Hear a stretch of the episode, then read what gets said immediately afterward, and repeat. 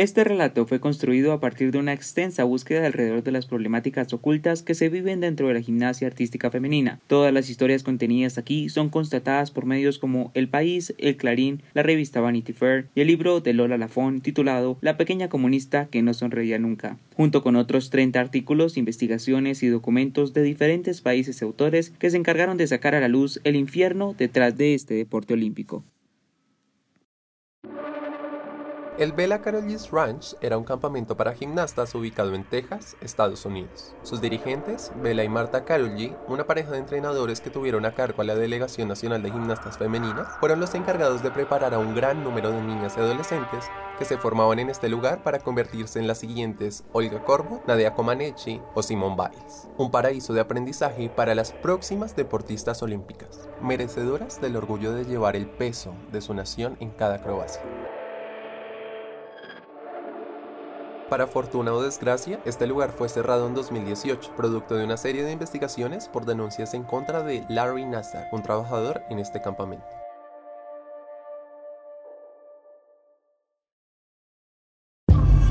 ¿Qué es lo primero que imaginamos cuando nos dicen Juegos Olímpicos?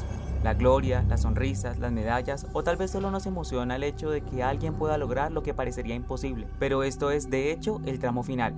Lo que poco se ve son las rutinas incansables, los movimientos imposibles y los récords mundiales. En este podcast tomaremos como ejemplo a la gimnasia artística para hacer un recorrido por lo que hay oculto en esas sonrisas y en esos cuerpos perfectos, para ver todas esas historias e instancias que por años han alimentado al gran monstruo de la presión física y psicológica en el deporte. Esto es si quitamos el estigma.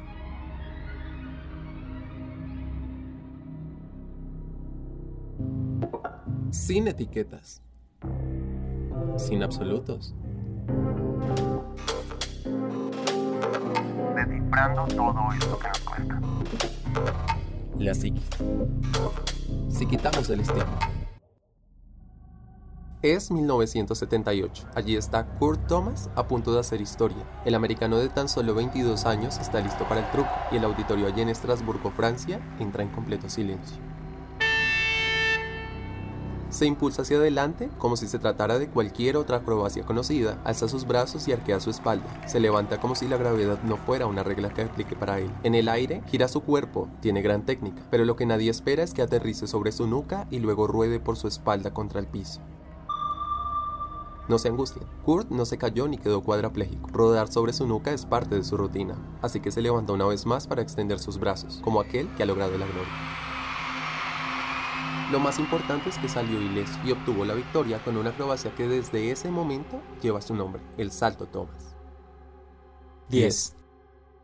Es muy común escuchar que los deportistas constantemente hablan de dejarlo todo en la pista, en la cancha o en este caso en cada instrumento acrobático. Lo que poco hemos entendido como espectadores y aficionados es que hay quienes están dispuestos a dejar la vida ahí, en un ligero mal cálculo que puede provocar que una rutina de saltos y volteretas en el aire pasen de ser un movimiento de flexibilidad armoniosa a un escenario de horror ante una caída abrupta. El salto Thomas es una de esas decisiones que, en la búsqueda de la medalla, prima el puntaje sobre la seguridad propia. Pero ser capaz de exponerse a tal riesgo no es algo que se decide a la ligera. Hay un gran número de cosas que rodean al deportista a la hora de tomar esta y muchas otras decisiones. Aunque ese día en 1978 Kurt Thomas sorprendió a todos al ejecutar uno de los saltos más peligrosos dentro de la gimnasia, no fue el primero. Seis años atrás, una pequeña bielorrusa de 17 años y metro y medio de estatura ya había inventado una de las maniobras más peligrosas que se hayan podido realizar en el instrumento de barras en unos Juegos Olímpicos el Corbett Flip, una serie de movimientos que no solo fueron reconocidos por llevar el apellido de su creadora por nombre, sino que también significó el inicio de la creatividad de toda una serie de gimnastas, entrenadores y hasta políticos que también quisieron innovar en el arte de saludar a la muerte con giros cada vez más peligrosos que hicieran que la competidora se acercara al número de oro. Un ejemplo de esto fue Elena Moquina, quien inspirada, o más bien presionada, inventó una acrobacia que incrementaba la dificultad del Corbett Flip. 9. 10 has gone on the board. That's perfection. And that is Olympic history for Nadia Comaneci. 10 dead. Este es el número que define la perfección, la diferencia entre ser buena y ser la mejor de todas. Y eso es siempre lo que se propuso Nadia Comaneci desde que entró al mundo de la gimnasia a los 9. Ahora, en los Juegos de 1976 en Montreal, con 17 años acaba de lograr lo imposible, un número que ni siquiera los marcadores fueron capaces de registrar. Ese 1,00 es en realidad un 10. La pequeña comunista que no sonreía nunca lo hizo incómodamente y justo después de eso fue con su entrenador quien la recibió eufórico, pues sabía que el 10 de su pupila sería el número que pondría el foco sobre el nombre de un entrenador rumano que fue capaz de construir tal perfección, Bela Karolyi, el mismo fundador del rancho en Texas, solo que un tanto más joven y sin imaginar siquiera que un día pasaría de estar en territorio soviético a suelo estadounidense. Nadia Comaneci es el claro ejemplo del perfeccionismo llevado al límite. Hay presiones que están en el entorno, los espectadores, entrenadores, familiares, médicos o los medios de comunicación. Pero hay una en específico que se reconoce poco y es aquella que nace dentro de la mente de la propia gimnasta. En la psicología del deporte esto es reconocido como presiones internas y es tan grave que puede conllevar autoexigencias poco razonadas y obsesivas que podrían, por ejemplo, desencadenar conductas agresivas y ansiedad. 8. Pero si la salud mental de aquellas que obtienen una calificación perfecta está en riesgo, la situación de quienes quedan opacadas por esta cifra es mucho peor. No solo hay gimnastas que no toleran perder, hay entrenadores que no se lo permiten. Y es ahí cuando Mikhail Klimenko entra en esta historia, un guía deportivo ruso por aquel entonces de la Unión Soviética, que solo era capaz de ver en su competidora, Elena Mukina, un mecanismo para engrandecer a su patria. En esos Juegos Olímpicos en Montreal hubo una disputa bastante sensible entre los soviéticos y los rumanos. Recordemos que en Rumania, años atrás, habían expulsado de los soviéticos, así que sobre el juego deportivo y las vidas de Comaneci y Mukina recaía una disputa más política que acrobática. Esta pelea entre países culminaría solamente hasta semanas antes de los siguientes Juegos en Moscú 1980. As the finale really brought the house down. She, she scored 9.95 with that exercise in the team competition. And I think we are looking there at Elena Mokina and I think we're looking at a, world champion. Con 20 años, Mukina queda cuadraplégica por un fallo en su pierna que la hace aterrizar sobre su mentón tras intentar uno de los actos más peligrosos de la gimnasia acrobática, el salto Thomas. Todo por culpa de su entrenador, quien la presionó excesivamente para hacer una rutina de alto riesgo como estrategia para vencer a la rumana. Seas tonta, las gimnastas como tú no se rompen el cuello. Eso le respondía Climenco a Mokina cuando ella le decía que no estaba preparada para el salto. Mokina no solo perdió una medalla, sino que también su capacidad para caminar o moverse. Fue presionada al extremo, tratada como una máquina que un día se daña y luego se desecha. Al final, siempre van en busca de otra y otra más. Lo peor de todo es que el mundo solo se enteraría de este accidente hasta un año después de lo ocurrido. Por supuesto, todos se lavaron las manos. 7.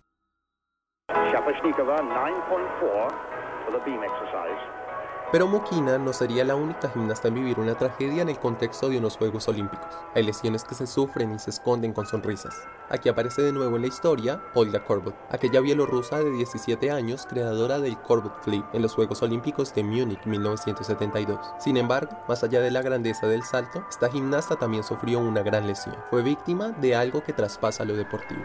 Olga Korbut. Die wollte sicher was gut machen, ne? weil es ja zuvor nicht gut lief. El Corbut Flip es una invención suya que desafiaba la gravedad al colocarse en pie sobre el tubo más alto de las barras. Ahí, a punto de perder el equilibrio, se lanza hacia atrás para colocar las manos donde hace unos instantes estaban sus pies. Si no lo hace, caería al suelo y probablemente quedaría lesionada de por vida, pero lo logra. Y cuando la audiencia piensa que el peligro ha pasado, la niña delgada de metro y medio se lanza de una barra a otra completamente de espalda para ser capaz de ubicar sus manos en el palo de madera más alto como si tuviera los ojos en la nuca. Es asombroso que una niña tan pequeña tenga tanta valentía y tan poco miedo de morir, pero es completamente normal que haya sentido terror el día antes a la gran final olímpica, en la que culminó ganadora. Por desgracia, para los siguientes Olímpicos en Montreal 1976 sería olvidada por todos, espectadores, entrenadores y jurados, quienes estaban admirados por otra gimnasta que, ante los ojos ambiciosos del triunfo, hacía parecer a las demás como errores dentro de la competencia. Estamos hablando de Nadia Comaneci, la romana del 10, y su entrenador, Bela Karolyi. 6. La presión excesiva por la competencia siempre trae algún desastre, por desgracia no sobre entrenadores como Bela Karolyi, sino sobre las gimnastas con las que este trata. La salida de este entrenador se debió a un incidente en el que su competidora sí ganó la medalla de oro para los Estados Unidos, pero significó el fin de la carrera tanto de la gimnasta como del entrenador. Si bien se tiene claro que existe una gran presión en el escenario de la competencia, dentro del cuerpo están pasando muchas cosas, que sobrepasar ciertos niveles expresan peligro más allá de la naturalidad de la situación. Por ejemplo, la actividad cerebral bajo presión psicológica se modifica, deja de funcionar el cerebro profundo encargado de la fluidez y se comienza a acelerar la corteza exterior, la causante de movimientos mucho menos ágiles y más torpes. Aún así, ciertos grados de presión son productores de activaciones biológicas que favorecen el rendimiento óptimo. 5. Juegos Olímpicos de Atlanta 1996. El fin de la carrera de vela. Carrie Stroke, competidora estadounidense, ha tenido una mala salida en la barra de equilibrio. No puede apoyar el pie y sin embargo es obligada por vela a hacer un último salto en el instrumento de salto a caballo. Estados Unidos necesita ganar esa medalla. No puedo apoyar el pie. Debes hacerlo, todo el país cuenta con ese oro. Ella está parada justo en la línea recta que la lleva al trampolín. Tiene miedo de que su pie no le responda al correr y de que, si no es capaz de impulsarse lo suficientemente fuerte, su acrobacia terminará en una dura caída.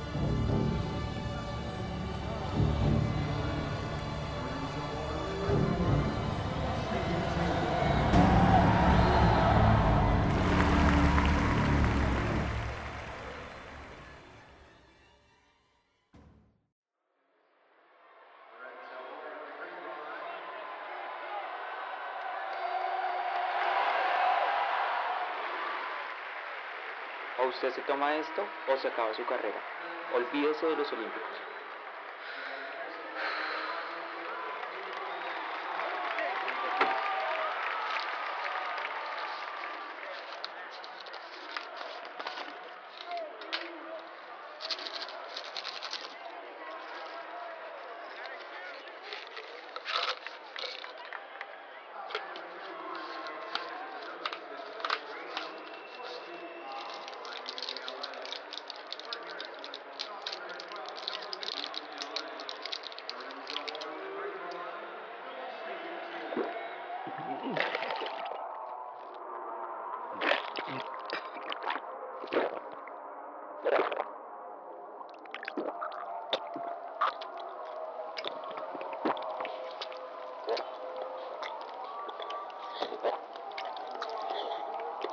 ¿Qué le pasa? ¿Por qué no corre? ¡Corra!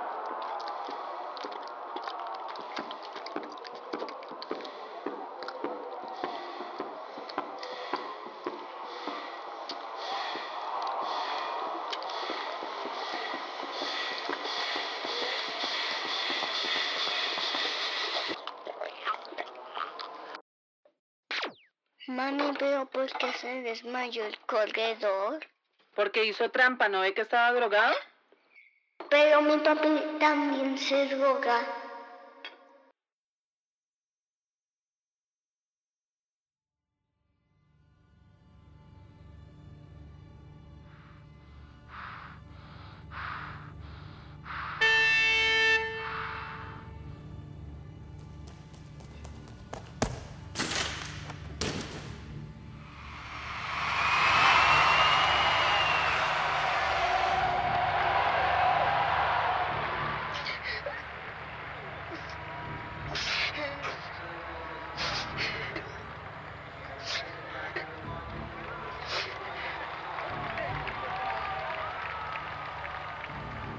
Ese día, Carrie Stroke consiguió la medalla de oro para Estados Unidos en la competencia acrobática, pero lo hizo con dos ligamentos rotos. El primero al terminar su presentación en la barra de equilibrio y el segundo por culpa de su entrenador, Bela Karolyi, quien la obligó a hacer el salto a caballo, con lo cual no solo tuvo que correr con un ya ligamento roto, sino que al caer, luego de la acrobacia, se rompió el segundo. Mientras ella lloraba de dolor en el piso, todos la aplaudían y Bela gritaba de felicidad.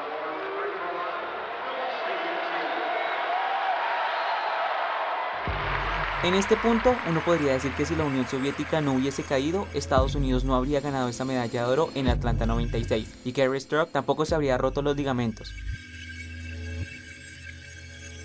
La caída de esta tuvo un gran impacto que sacudió a muchísimos países y personas, entre ellas Bella Carol G junto con su esposa Marta Carol G, quienes como tantos otros decidieron salir huyendo a Estados Unidos semanas antes del hundimiento de ese estado. Allí decidieron construir aquel lugar que mencionamos al inicio de este relato un supuesto paraíso ubicado en Texas destinado a preparar a las gimnastas que años más tarde serían la cara de la delegación olímpica nacional. Muchas niñas sí llegaron a ser entrenadas en el Bella Carol G's Ranch, también llamado el Campamento de la Muerte, porque nunca fue un paraíso para las deportistas. 4. En el mundo de la gimnasia acrobática olímpica no solo existen presiones más allá del límite que marcan las carreras deportivas y las vidas de las competidoras, enfermedades alimenticias, intereses políticos y patrióticos, extralimitación de las capacidades, presiones para el dopaje y abusos sexuales. Pero también están los abusos de confianza, que en el caso de la delegación de gimnasia estadounidense se encuentran fuertemente conectados con los Carol G's y su rancho en Texas.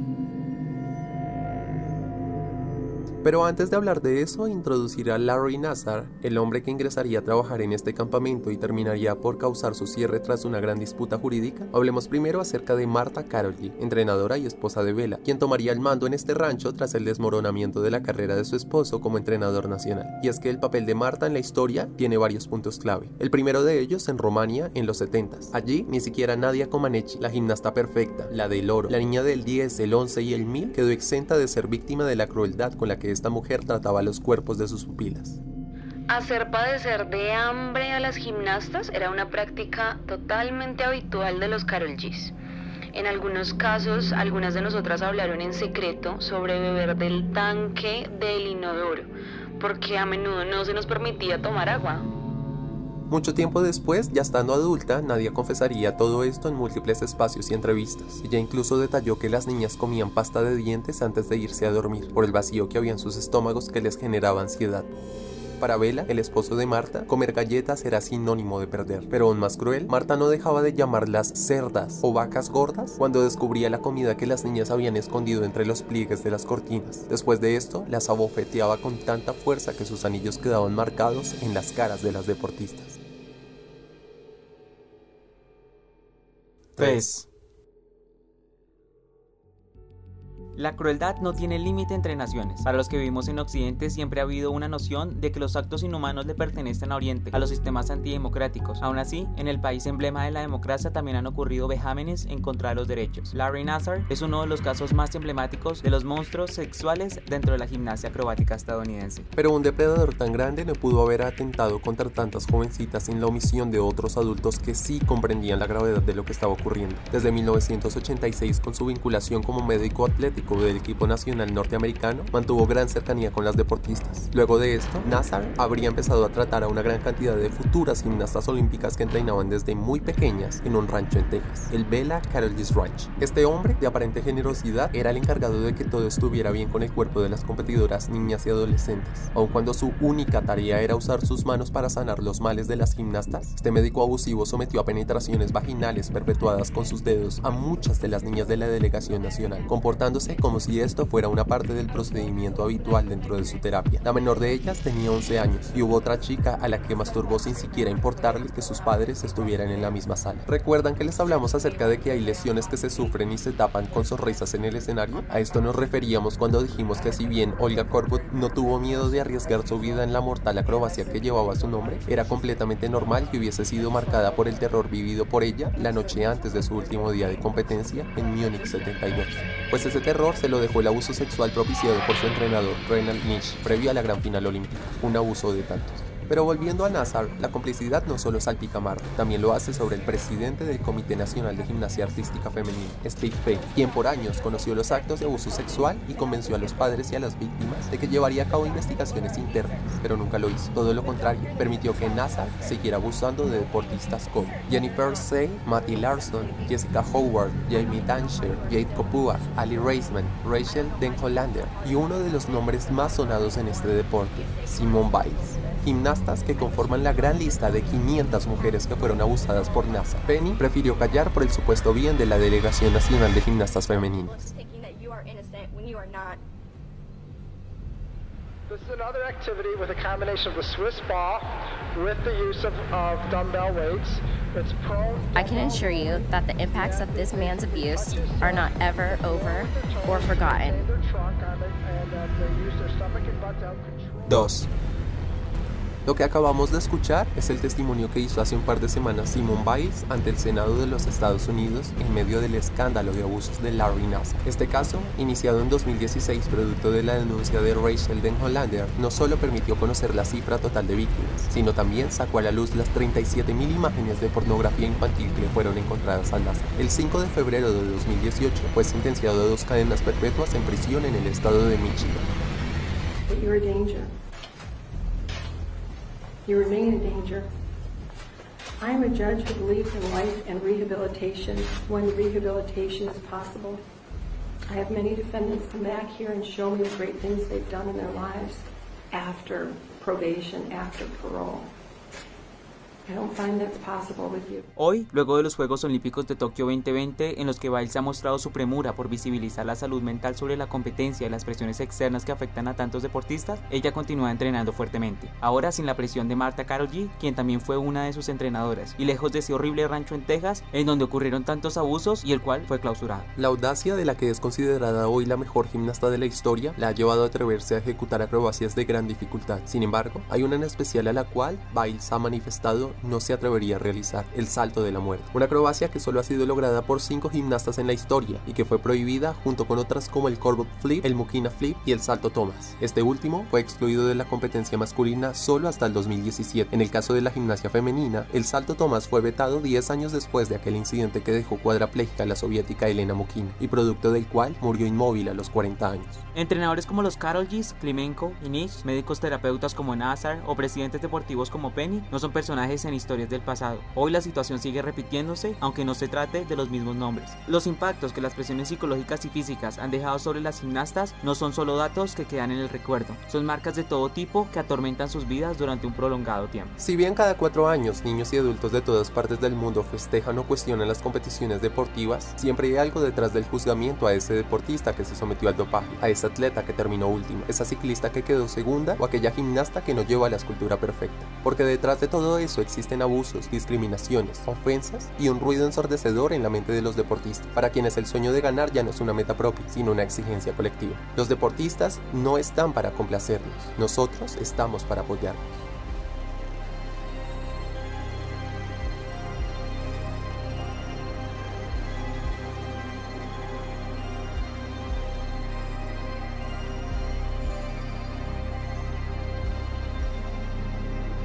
Uno.